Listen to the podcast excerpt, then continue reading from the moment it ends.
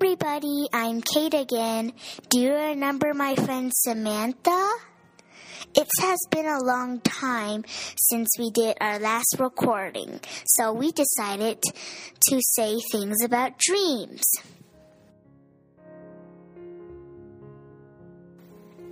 Hi, Kate. Hi, Samantha. How are you today? Good? So, you want to talk about dreams? Yeah. Well, do you know what dreams are? Dreams are stuff like when you sleep and it just makes you feel like you're in a castle or something. Ooh, Feel it sounds like you're alive. it sounds like you have some really cool dreams. Yeah. So, you dream about castles? Sometimes, or sometimes I dream about soldiers. Wow. I think, because I think when I was three and four years old, I had a soldier dream and it was a bad one. Ooh, that doesn't sound fun. Yeah. So, you have bad dreams? Yes. Those are called nightmares. Nightmares. What do you think about nightmares? They are very, very bad, and I don't like them. No. How do they make you feel? They make me feel like it's really real until I wake up. But when you wake up, do you know that it's not real? Yeah. And you know that everything in your dream cannot hurt you? Yes. Good. Because nightmares are just in your dreams, and it can't really hurt you. Do you always have dreams when you sleep? Sometimes, sometimes I don't. Do you have a favorite dream you had? Uh, my favorite dream is.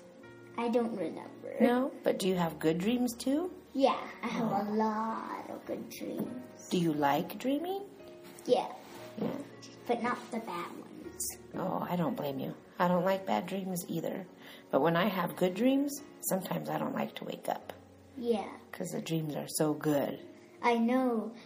Like one time we had a swimming race in my dream, and then I woke up and I tried to dream the same dream. I tried to sleep again and dream the same dream this morning. Did you have the same dream? No, I just didn't fall asleep. Oh, because you were too excited about your dream, probably. Yeah.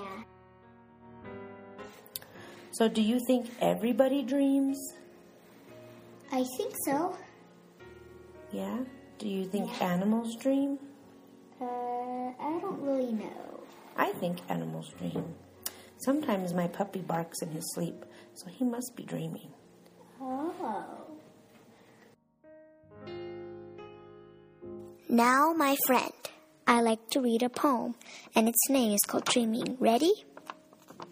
Close your eyes and spread your wings. Make a wish and dream good dreams. Don't ever say you'll never tell, 'cause life is short and very frail.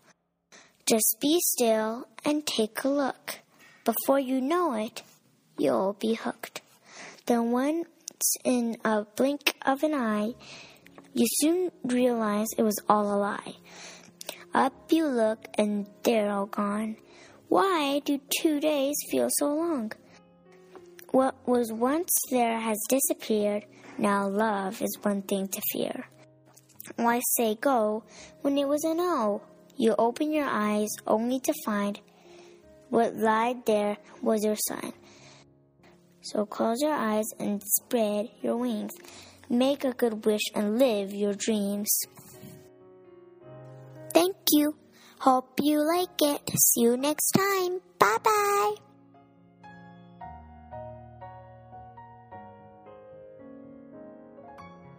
Kate 刚才读的这段小诗，请大家点击小叹号就可以看见了。